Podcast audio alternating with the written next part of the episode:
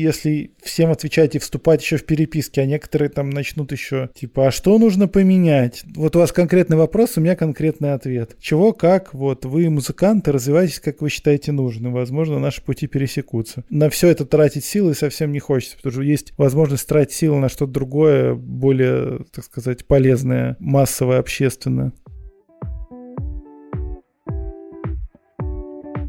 Привет, меня зовут Макс Сергеев, и это подкаст «Весьма наслышанный». Подкаст о тех, кто любит музыку. В каждом выпуске я общаюсь с приглашенными гостями, музыкантами, блогерами, промоутерами и другими деятелями. Узнаю об их музыкальных предпочтениях и раскрываю гостей с новых сторон. Также в каждом выпуске гости делятся своими рекомендациями для слушателей, советую несколько альбомов, которые им нравятся. Это последний выпуск первого сезона, и сейчас начну делиться новостями. Поехали!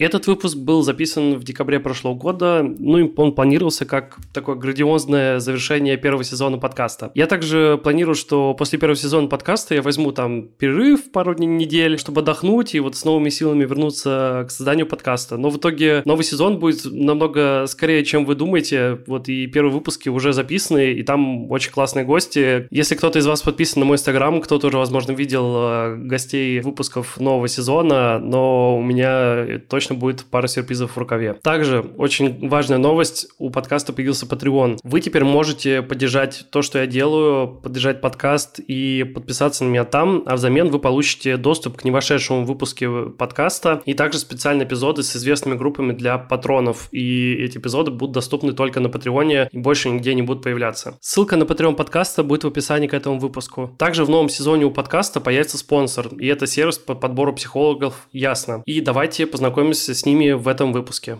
Вокруг только и разговоров, что о психотерапии. О том, как она помогает справиться с тревожностью, выгоранием, сложностями в отношениях и на работе. Как с ее помощью получается проработать прошлое и начать жить настоящим. Но при этом многим все равно также страшно доверять незнакомому человеку. Тем более, что действительно есть риск столкнуться с непрофессионализмом, осуждением и критикой в терапии. Найти своего психотерапевта может быть не так просто. Это как с другом или партнером партнером. С кем-то сразу случается матч, с кем-то трудности при первой же встрече. Онлайн-сервис по подбору психотерапевтов ясно минимизировал риски и сделал удобную систему выбора специалистов. Можно обозначить волнующие темы, состояния или события из жизни, а сервис подберет комфортного вам терапевта или терапевтку. Ясно тщательно отбирают специалистов. Собеседования проходят кандидаты с подтвержденным образованием и практикой. А по промокоду подкаст на английском большими буквами вы можете получить скидку 20% на первую сессию. Ссылка на сервис и промокод в описании подкаста. Ну, а теперь переходим к выпуску. Сегодня у меня в гостях Сергей Мудрик, музыкальный редактор программы «Вечерний Ургант» и создатель телеграм-канала «СМ Слушает». Сергей, привет. Привет. Спасибо тебе, что пришел в финальный выпуск э, первого сезона. Я, на самом деле, когда только сделал первые выпуски, я думал, что, блин, было бы классно последний выпуск позвать какого-то человека, который очень хорошо разбирается в музыке, любит музыку и, на мой взгляд, много сделал для того, чтобы какие-то независимые группы стали популярнее и как как-то все это дело шло как бы в массы. Из таких людей вот был ты, и как-то так звезды сошли, что мы все-таки записываем этот выпуск и с тобой сегодня поговорим о том, что ты делаешь и в каких проектах ты участвуешь. Я думаю, что многие слушатели, которые, может быть, даже не смотрят телевизор, но знают, что сейчас очень такая хорошая тенденция, что много независимых групп выступают на вечернем Урганте со своими номерами. Думаю, что многие не знают, что организация вот этого всего процесса не самой как бы конкретно программы, а именно музыкальной составляющей вечерний Ургант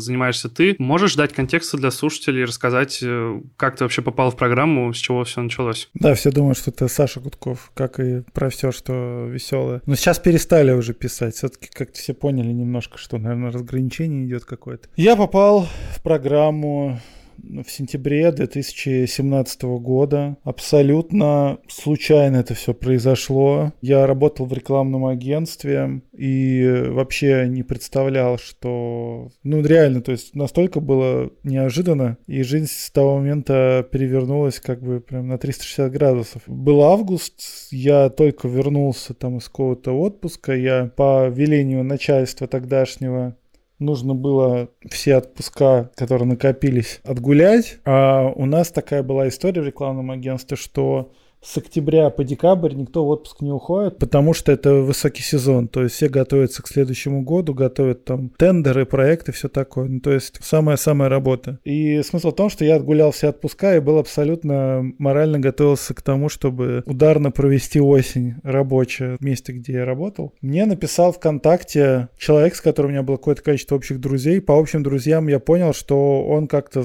по КВНу э, знаком. Вот, и я такой, окей, смотрю и сообщаю сообщении написано, что... Блин, я даже посмотрю. Оно у меня сохранилось, потому что мы с ним с тех пор особо больше не общались в ВК. Есть он мне написал ВКонтакте, потому что, видимо, просто нашел меня там. Перед началом сезона мы занимаемся поиском нового музыкального продюсера шоу. Я давно вас читаю в Твиттере и знаю, что занимаюсь музыкальной журналистикой. И решил узнать, заинтересует ли такая вакансия. Я сразу его неправильно назвал по имени, потому что он Артем, а я назвал его Андрей. Потому что у меня был сокурсник такой Андрей Мовчан. Вот, это Тёма Мовчан, он редактор в программе и был, и есть. Он же был одним из ведущих шоу «Клевер», которое было совместное ВК и редакции «Вечернего Урганта», которое шло вот типа на гаджетах с розыгрышем денег. И, в общем, Тёма написал мне, я списался с выпускающим продюсером программы Анны Колесниковой. Она мне дала тестовое задание, да. Я на это задание ответил. И она мне написала, опять же, приходи на собеседование. Это реально за три дня все произошло. То есть мне Артем написал, я созвонился с Аней. Аня мне прислала задание, я его в тот же вечер или на следующий день прислал. И через день меня позвали собеседоваться. Параллельно я узнал, что из других каналов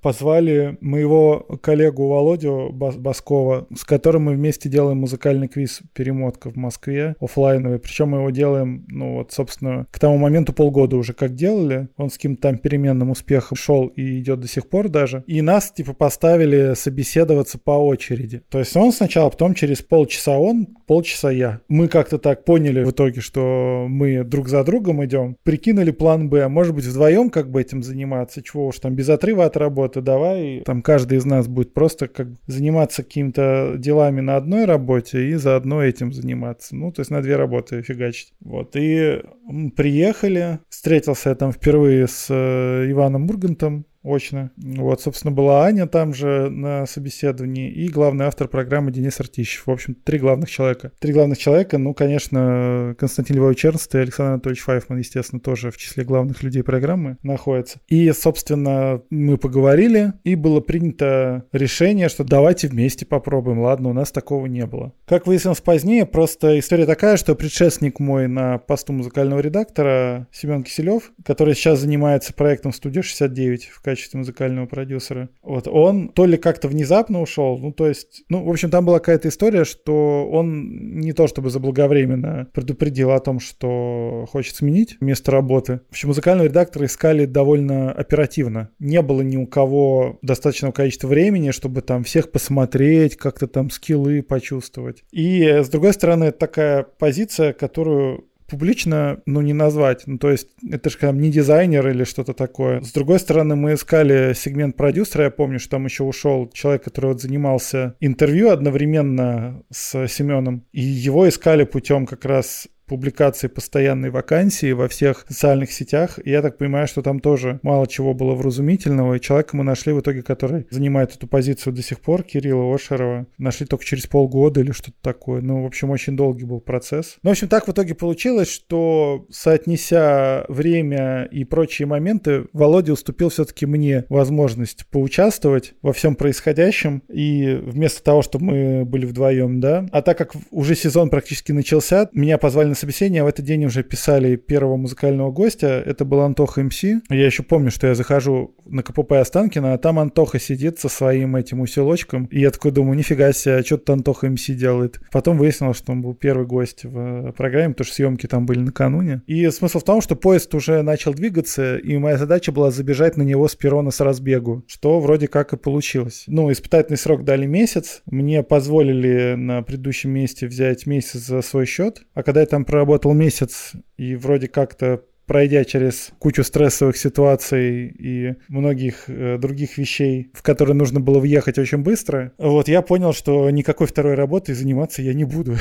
вот я вот кроме как этим вот больше ничем заниматься не хочу. И, соответственно, ушел с предыдущего места, что забавно, вернув э, часть отпускных, потому что я же отпуск весь отгулял, а до конца года не доработал. вот такая была забавная история. И так, с тех пор я остался во всей этой движухе, там за полгода-год познакомился со всеми основными людьми в индустрии, ну, как бы с теми, с кем. Ты все равно же нарабатываешь какую-то базу контактов. Менеджеры, директора, сами артисты зачастую тоже бывают. И потом вот пришли весной ребята с предложением по Унейру, так у меня уже горячая база и какое-то реноме, да, вот, и, собственно, так все и задвигалось коллективно. Сильно ли изменилась вообще твоя жизнь, когда, ну, как бы ты начал всем этим заниматься и там работать? Ну, конечно, изменилась. До этого была офисная работа, такая достаточно понятная вещь. А здесь, когда хобби так или иначе становится основным делом, вообще как-то по-другому жить начинаешь. Морально стало легче. Стало легче жить и работать, и все вообще. А можешь ли поделиться, что входит в твои обязанности как э, музыкального редактора? Ну, мои обязанности представлять редакцию в процессе общения с артистами, которые хотят попасть в программу «Вечерний Ургант» или которых редакция хочет позвать в программу «Вечерний Ургант». Ну, я веду общение, вот, как минимум с представителями артистов по этому вопросу. Ну, а все остальное это сопутствующее, ну, там, инфо инфоповоды, за инфоповодами следить, слушать новые альбомы, смотреть, э, что интереснее, что менее интересно, читать литературу, держать руку на пульсе. Вот я могу в целом назвать э, эту обязанность. Можно ли как-то вообще количественно или там э, качественно как-то оценить э, вообще, насколько много входящих запросов на как раз вот таких артистов, которые хотят попасть в программу? Это чаще входящие запросы, но исходящие тоже бывают. Ну, там 5-10 заявок в день, наверное, где-то так. Как часто бывает так, что вы там, допустим, у вас есть лист э, групп, которых вы бы сами хотели позвать, и он совпадает, ну, то есть просто человек к вам еще раньше пришел. Бывает ли такое? Бывает такое, ну, не часто, но бывает. Обычно же все к инфоповодам подвязывается. Ну вот люди знают, что у них у нас вот альбом вышел. Обратите на нас внимание. В целом я и так за этим слежу, но там уже начинаются как бы такие истории, что ну присылают альбомы до выхода послушать или что-то еще такое. Были ли какие-то курьезные, может быть, истории, где артист э, либо отказывался, либо что-то срывалось э, в процессе? Да хватало таких, конечно, историй. Ну, и, и отказываются артисты, да. И случай, про который всем известно, я его повторю, грибы не хотели приходить, хотя их там звали всяческие правды и неправды. Все это вполне нормальная история. Они как-то это мотивировали? Они мотивировали тем, что никуда не ходят. Вот и все. Это была принципиальная позиция Бардаша, которую он сам изменил, когда пришел с Юрой к нам. Когда он решил, что, наверное, все-таки можно. Вот, он пришел с Юрой. И я просто подумал, что, может быть, это как-то, ну, что-то дело в политике. Просто, может быть, как-то связано было, что появляться украинской группе на русском телевидении, может быть, это что-то не то. Это с их стороны может быть какой-то проблемы только. С нашей стороны никаких проблем. То есть это для них э, может быть опасно в том плане, что их соотечественники могут высказать за то, что они ездят в Россию с гастролями и выступают на российских шоу. У вас бывало, что были зарубежные артисты, когда они еще приезжали к нам в страну?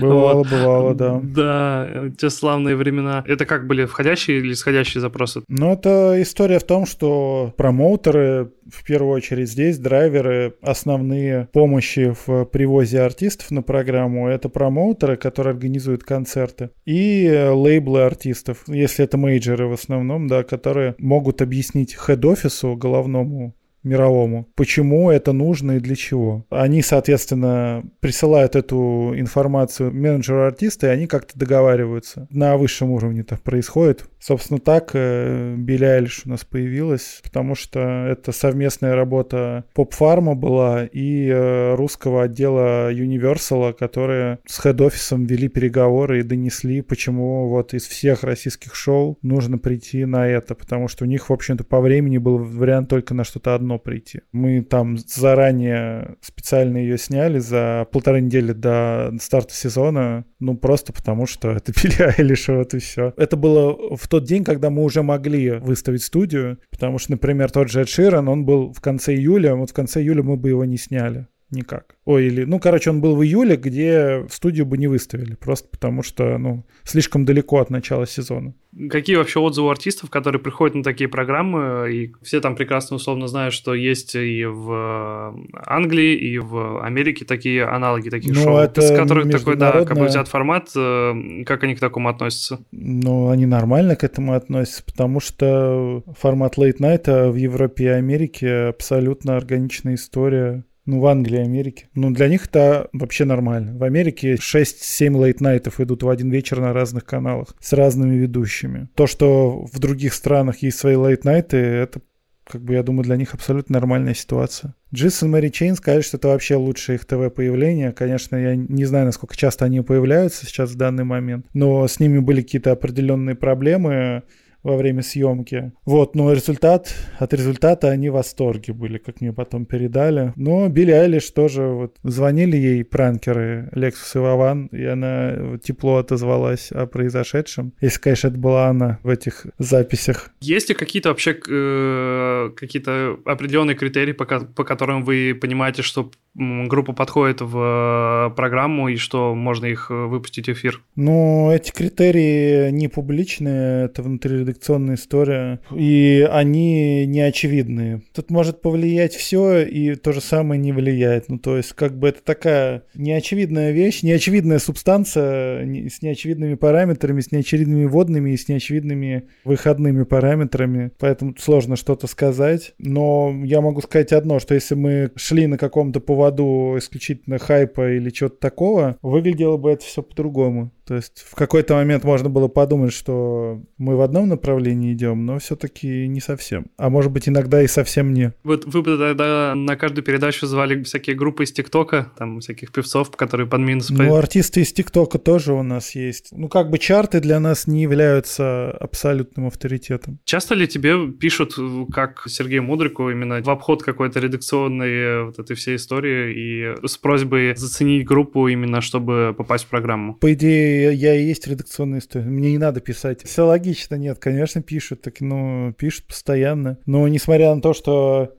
я в информации канала написал, что я не принимаю записи на рассмотрение, мне все равно их присылаются. Равно как и написал в социальных сетях, пишите на почту, все равно присылают в личку. Но это им же хуже, потому что в почте я просто ставлю флажки на всех подобных письмах и в какой-то момент сажусь и там с ними пачкой разбираюсь. А если вы мне кинули в сообщение, я это не запомнил или там, ну, как-то не отметил для себя, то, скорее всего, это где-то там потонет в ленте, вот, и я на это не отвечаю просто. Иногда, честно говоря, просто в принципе не отвечаю, потому что нечего ответить. Сильно устаешь от таких, то, что часто пишут, и то, что нечего ответить, или просто... Да нормально. Когда не вкладываешь силы в эти ответы, да, и не приходится как-то придумать и да, как-то мягко да. объяснять, что... Просто тоже все энергия, это все взаимообмен энергетикой, и это вот если, если всем отвечать и вступать еще в переписки, а некоторые там начнут еще типа, а что нужно поменять? Вот у вас конкретный вопрос, у меня конкретный ответ ответ. Чего, как, вот, вы музыканты, развивайтесь, как вы считаете нужным. Возможно, наши пути пересекутся. На все это тратить силы совсем не хочется, потому что есть возможность тратить силы на что-то другое, более, так сказать, полезное, массовое, общественное. Прерываю нашу беседу и хочу посоветовать вам два классных подкаста о музыке. Первый подкаст – это «Фанзона». Его делают мои друзья Виталик и Аня, и там они рассказывают о новостях и актуальных событиях из э, мира зарубежной поп-музыки, и также делают классные выпуски профайлы про знаменитых звезд. Второй подкаст – это Beats and Chords. Его ведет мой друг и коллега Артем Макарский, и в нем музыканты из новой волны независимой российской музыки рассказывают истории создания одной своей песни. Взглянуть на вот эту всю внутреннюю кухню и как обычно придумывают песни, это всегда интересно, поэтому советую однозначно. Ссылки на эти два замечательных подкаста вы найдете в описании к этому выпуску. Ну все, возвращаемся к беседе.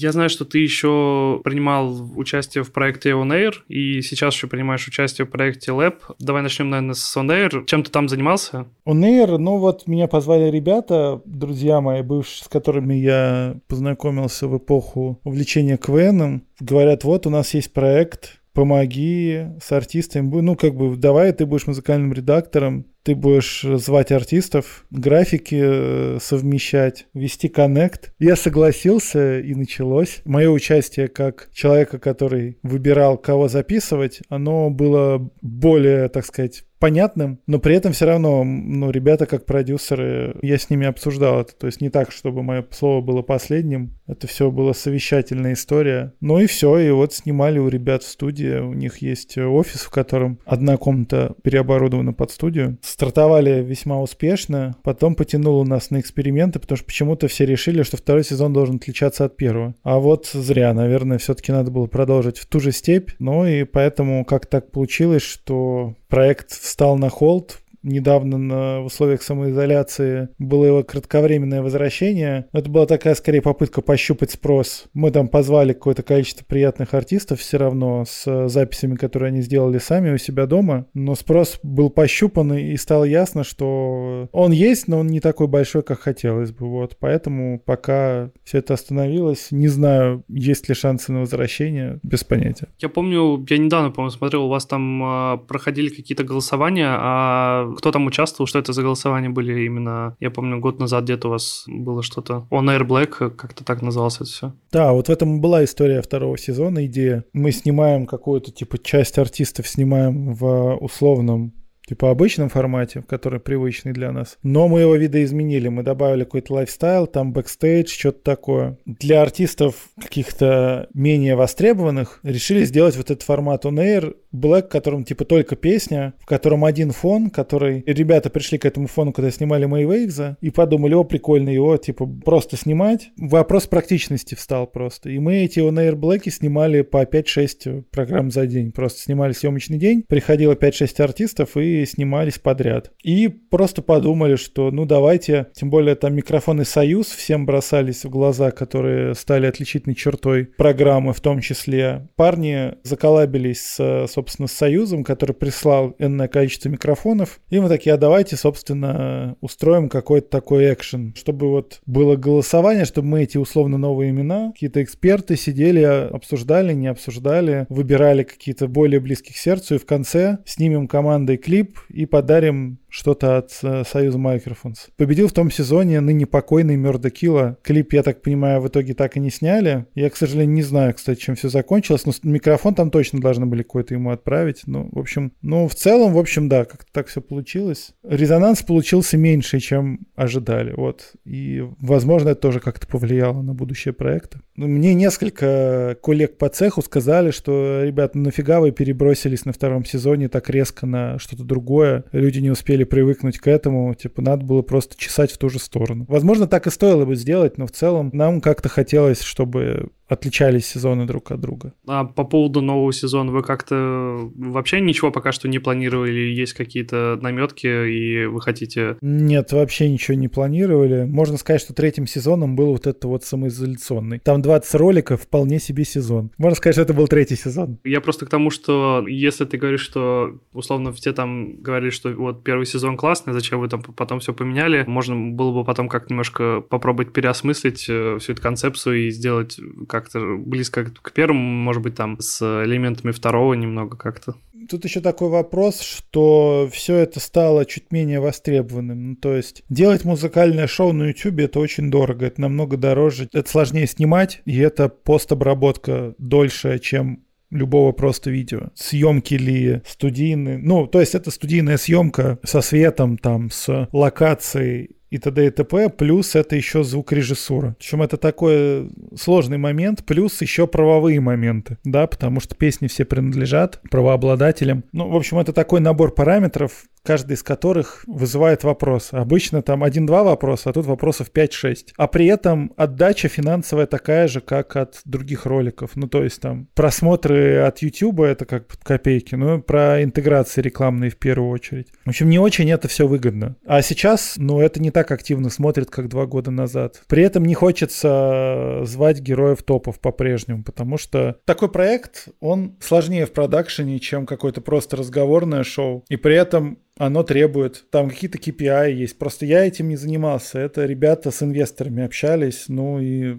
есть ощущение, в общем, что решили переброситься на 10 глупых вопросов, потому что они поперли. Они там пошли в какой-то момент, э, начали в тренды залетать. Там, конечно, просто более какие-то общие темы и такие персонажи, как бы немножко, а, мне кажется, обезличенные в плане тебе не нужно знать, что это там за человек, чтобы там, условно, посмотреть ролик. История в том, в общем, да, что второй проект, будучи более дешевым в производстве, оказался более работающим в плане аудитории, интеграции и прочего. Поэтому, ну, ничего личного, just business, да, как бы, nothing personal. Поэтому я думаю, так и произошло, но в любом случае сейчас можно посмотреть на 1755, на В огне, на вот Тихое место запустило какой-то свой лайф. Но история в том, что ребята заморачиваются со съемкой, с качеством, все очень круто, жирно, красиво, но просмотров-то мало. Если это использовать какую-то визитную карточку продакшена, которая использует ее для того, чтобы снимать каким-то звездам большие вещи, то есть как Firecat Films, которые снимали в огне, в итоге стали снимать выступления группы кино возобновленной, да, вот если такая история, ну, тогда понятно, их финансовая идея проекта. А вот в этих случаях, ну, опять же, есть Мона, который более тщательно копировал Colors, только сделав все черно-белым. Но он тоже, я насколько понимаю, приостановил свою деятельность. Я предполагаю, что история тоже такая же, что это довольно сложно монетизировать. А просмотры при этом подобного контента падают, а не растут. На самом деле, это, конечно, грустно, то, что вот такие какие-то идеи, где люди собираются неравнодушные, которые хотят и каких-то молодых артистов продвинуть, и кого-то более-менее известного позвать, что они разбиваются об эти скалы того, что как бы бы все зависит от э, просмотров и мало какой-то отдачи со стороны зрителей, и грустно, конечно. Ну, как бы это нормально, это рынок, ну, то есть был какой-то момент взлета независимой музыки на всех параметрах причем. Это время скорее закончилось, но при этом есть какие-то разовые вспышки, но это как бы нормально, волна поднимается, волна опускается. Другой момент, что у меня есть некоторые претензии, работая с Унейром, в свое время, что немножко все были сами с усами в момент этого подъема. Родной звук, афиша, видео и там другие мощные площадки, которые рассматривались как какое-то место, каждый из которых хотел быть культрегером, который добавлял новое в, эту волну. Мне жаль, что каждый немножко стал сам с усам, в этот момент и решил, что он правее остальных в этом плане. И не было взаимной поддержки в этот момент. Ну, то есть, если бы все поддерживали подобные инициативы, они воротили нос и не говорили, как вы могли слезать все у Colors, или там мы не постим какие-то чужие видео, потому что у нас тут свой контент и все такое. Если бы была взаимоподдержка, проект мог бы жить до сих пор. И это можно про все инициативы сказать, но это было бы для всех лучше. Но в какой-то момент все решили, что у каждого свои пожелания, свои хотелки, свои мысли, свои идеи по перспективам и свое понимание о том, что хорошо, что плохо.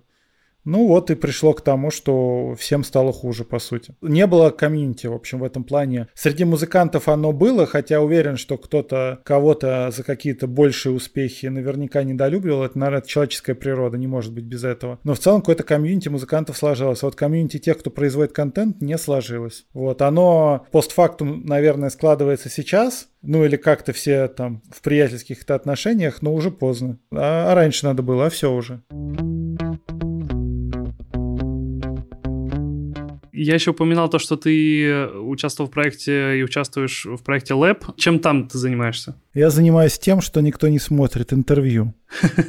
Это как так? Как так никто не смотрит? Не, ну смотрит, наверное, но многие мои знакомые, которые смотрят лэп, они ограничиваются только музыкальными номерами, вот. А я готовлю интервью. Если у меня есть какие-то идеи по поводу артистов и песен, я их предлагаю, но в целом это прерогатива Антона. Ну, Антон, после того, как понятно, какой артист придет, напрямую с ними решает. Все-таки такой процесс исполнения кавера — это вещь интимная достаточно. Зачастую у артистов есть какие-то свои предпочтения или свои понимания хорошего и плохого. Ты со стороны не угадаешь, о чем они думают, какой у них бэкграунд культурный, какая песня там всплывет в их голове, и они подумают, о, классно было бы ее сделать. Опять же, не каждую песню, наверное, можно переаранжировать так, чтобы это было всем интересно. Сложный процесс, но вот э, конкретно та история, которой я занимаюсь с начала до конца, это интервью, я придумываю вопросы, сижу у Антона на ухе во время съемки, потом монтирую финальный вариант интервью и добавляю титры, слежу за титрами. Чья именно вот задумка вот этого всего шоу изначально это была? Это именно Антон Антона Беляева как бы? Ну, это Антона Беляева идея, да. Он там с продюсерами ее раскрутил. Продюсер Антон Курильчик меня позвал, который является продюсером проекта. Это все делать. Я с радостью согласился. Как вообще относится, э, условно, в вечернем Урганте к тому, что ты как бы занимаешься еще какими-то проектами параллельно? Ну, если одно другому не мешают, хорошо относятся. У нас все так или иначе занимаются чем-то еще. Про Сашу Гудкова вообще ничего не говорю. Главный автор, как автор, выступает и в других проектах каких-то коммерческих. Как и вся авторская коллегия. Там Гарик Аганесян, вообще стендап-комик действующий, который постоянно на концерты гоняет. Костя Анисимова, студия 69 и так далее, и так далее. Там дизайнеры работают также вот в агентстве «Клан» братьев Шавкера. У Вадика и Гриши, и у Саши есть чикен карри. Ну, Все нормально, как бы. Главное, чтобы это совмещалось вполне себе. Я как бы тоже себе этой осенью, можно сказать, открыл талант многостаночника по-настоящему, потому что был Lab, был Jaeger Music Awards, которым я музыкальным продюсером был. Сейчас выйдет э, проект, э, в котором я ведущим буду. Вот, видеопроект. Ну, точнее, к моменту уже этого он выйдет. Вот, студия МТС Live проект, который недавно вышел, я там ведущий. Ну вот, и это история, в которой оказалось, что можно много успевать, и это классно, я рад. Конечно, первостепенно работа на вечернем Урганте, как бы главное, чтобы ни, ничто ничему не мешало. Ну или органично сочеталось с э, тем, чтобы ты следил, чтобы никаких, было, никаких не было проблем. Я просто к тому, что я когда видел, что есть On Air, и ты все равно как бы занят вечерним Ургант, я думал, блин, не могут ли за такое предъявить, что условно ты и туда, и туда зовешь группы, и там, или они как бы сами там приходят. Ну, то есть немножко где-то пересекающиеся именно в плане, может быть, потому что живые выступления, вот это все. Но история-то в том, что это работа в разных, в общем-то, сферах и сегментах. Я не вижу никаких причин, чтобы эти проекты друг с другом как-то соревновались или взаимоисключали. Есть, грубо говоря, профессия, я какая-то у меня, или там сфера деятельности, в которой я себя реализую в разных вариантах, ввиду того, что есть время, возможность, силы, почему бы и нет. А музыка, ну, какая-то картинка происходящего и музыкальный вкус у меня все-таки один и тот же. Ну, неудивительно, что музыканты могут совпадать. Мне кажется, что музыканты крутые. Мне по приколу с ними пообщаться в разных, в разных вариантах, на разных площадках, потому что не значит, что если они куда-то пришли в один проект, в котором я участвую, значит все, с ними больше никогда не надо общаться. Нет, ну они же не остаются интересны, все равно. Да, справедливо. К слову о музыке, я упоминал, да, в начале подкаста то, что у тебя есть телеграм-канал, SM слушает, и э, я думаю, наверное, это, может быть, наверное, самый частый вопрос, может, который тебе задают или задавали. Как ты успеваешь вообще отслеживать эти все релизы, или просто у тебя есть какой-то инструмент, который ты используешь, чтобы где-то зафиксировать все, что вышло? Да, это я просто трачу пару часов в неделю на то, чтобы... В случае с русскими релизами это отсканировать витрины просто все, на которых большая часть всего, что более-менее вызывает интерес, появляется, ну и телеграм-каналы. А иностранные, ну тоже витрины, но в меньшей степени, потому что на витринах все-таки в основном отечественная музыка по большей части, кроме хитов прям. Ну там на Genius, на каких-то таких сайтах есть э, список предполагаемых релизов, я его просто открываю и чекаю. Вот и все. Утром в пятницу собираю это все в какой-то итоговый лист, сверив все совсем. Там какой-нибудь It Leaked, да, наверное, ты используешь, наверное, есть сайт такой, где там отслеживается, слился ли релиз или нет, там у них тоже есть, по-моему, календарь. Ну, такая на официальный релиз это не влияет, я только официальные релизы ты пощу. Я говорю к тому, что у них там тоже есть, по-моему, календарь релизов, и, по-моему, тоже удобно отслеживать, э, когда там что выходит, вот я в этом плане. Ну, вот я, у меня основной на Genius, реально. Genius и Metacritic, там два списка, вот, которые я в основном использую для иностранной музыки. Но в целом я это не слушаю, конечно, я это все не слушаю, это я просто список, с которым потом сверяюсь всю следующую неделю, пока не появится новый, и дослушиваю все, что вызывает у меня интерес, так последовательно по очереди потом. То есть это на самом деле список какой-то для себя изначально был, чтобы мне было почему сверяться потом. Собственно, оказалось, что это такая рабочая рубрика. Другая рубрика была концерты, которая вот ненадолго вернулась, но потом я ее опять подзакрыл сейчас, пока все происходит. Очень странно со всеми этими делами. Ну, потому что, собственно, я активно ходил на концерты в допандемические времена и тоже отслеживал все интересное, что происходит. И я думал такой, ну, пусть будет тоже. Я тоже буду смотреть, там, вспоминать, на что сходить, не сходить. Вот и все. А все остальные рубрики как-то особо не прижились, потому что я ленивая тварь, несмотря на то, что или и так есть чем заняться просто, и еще для того, чтобы обживать телеграм-канал, просто нет времени. Все-таки, несмотря на то, что называю себя журналистом, все-таки для того, чтобы родить текст, мне нужно довольно много мыслей, каких-то сил в себе сагрегировать, и на постоянной основе их шарашить очень сложно. Ну, если ты не уже в этой гонке не постоянно не находишься, когда много других, в общем-то, вещей за тебя занимают, сложно сконцентрироваться. Как вообще вот при всем при том, э, что ты занят э, одновременно во стольких проектах и как бы постоянно контактируешь с э, множеством людей, и тебе нужно постоянно держать руку на пульсе, как тебе удается не выгорать при этом, или, может быть, случается такое, как ты вообще восстанавливаешься? Ну, я иногда не слушаю музыку вообще. Я обычно как бы когда просыпаюсь, я вообще ничего не слушаю. Или там я начинаю слушать музыку только когда из дома выхожу и там еду на работу или что-то такое. Ну, в общем, когда организм не требует прослушивания музыки, я слушаю тишину. Это в последнее время случается все чаще. Ну вот, собственно, вот и есть единственный метод. Слушай, а если говорить именно про общение с людьми, как-то это на тебя какой-то откладывает э, эффект или ты спокойно все это переносишь? Я такой, я интроверт на экстравертной работе, хотя на той же самоизоляции где-то в мае я уже начал чувствовать отсутствие общения с людьми, какая-то, может быть, необходимость в этом. Но там полмарта и апрель вообще легко у меня пролетели, сидя дома. Вообще без проблем абсолютно. Вот, а что-то в мае только зашевелилось, а в июне все разрешили уже, и как-то и нормально. С людьми мы же все-таки не только о музыке говорим. Пусть мы, у нас есть какие-то общие темы, именно музыкальные в этом плане, да, но ты же не только об этом говоришь, хотя об этом в первую очередь, конечно, есть разговор. Я люблю иногда побыть один, да и чего уж там частенько побыть один, и иногда ничего не слушаю. Вот и мои рецепты все отсутствие выгорания. Сергей, порекомендуй, пожалуйста, три альбома для наших слушателей. Ну, я продолжаю свою, ну, не миссию, скажем так, но назову альбом Sixteen Lovers Lane, The Go Betweens. Вот это... Если у меня спросят, какая твоя любимая группа, ну, наверное, я скажу, что это они. Австралийский дуэт сингеров, сонграйтеров, э, который в тот момент заиграл джангл поп мелодичный. Альбом, в котором много любви как явления радостного и любви как явления горького, потому что в группе, которая на тот момент и состояла из пяти человек, из которых две девушки, и вот один автор с одной девушкой начал встречаться, а другой автор с другой девушкой и расстался. Поэтому пять песен с одной стороны, пять песен с другой. Вообще прекраснейший, величайший альбом. Вот. А это рекомендация номер один. Рекомендация номер два. Альбом группы Resplendor Pleamar. Группа из Чили, по-моему, которая переехала потом в Европу. Но в любом случае Dream Pop группа. Альбом, который спродюсировал Робин Гатри из Cocteau Twins. Это рекомендация номер два. Очень красивая пластинка. Очень мне нравится. Так, и номер три.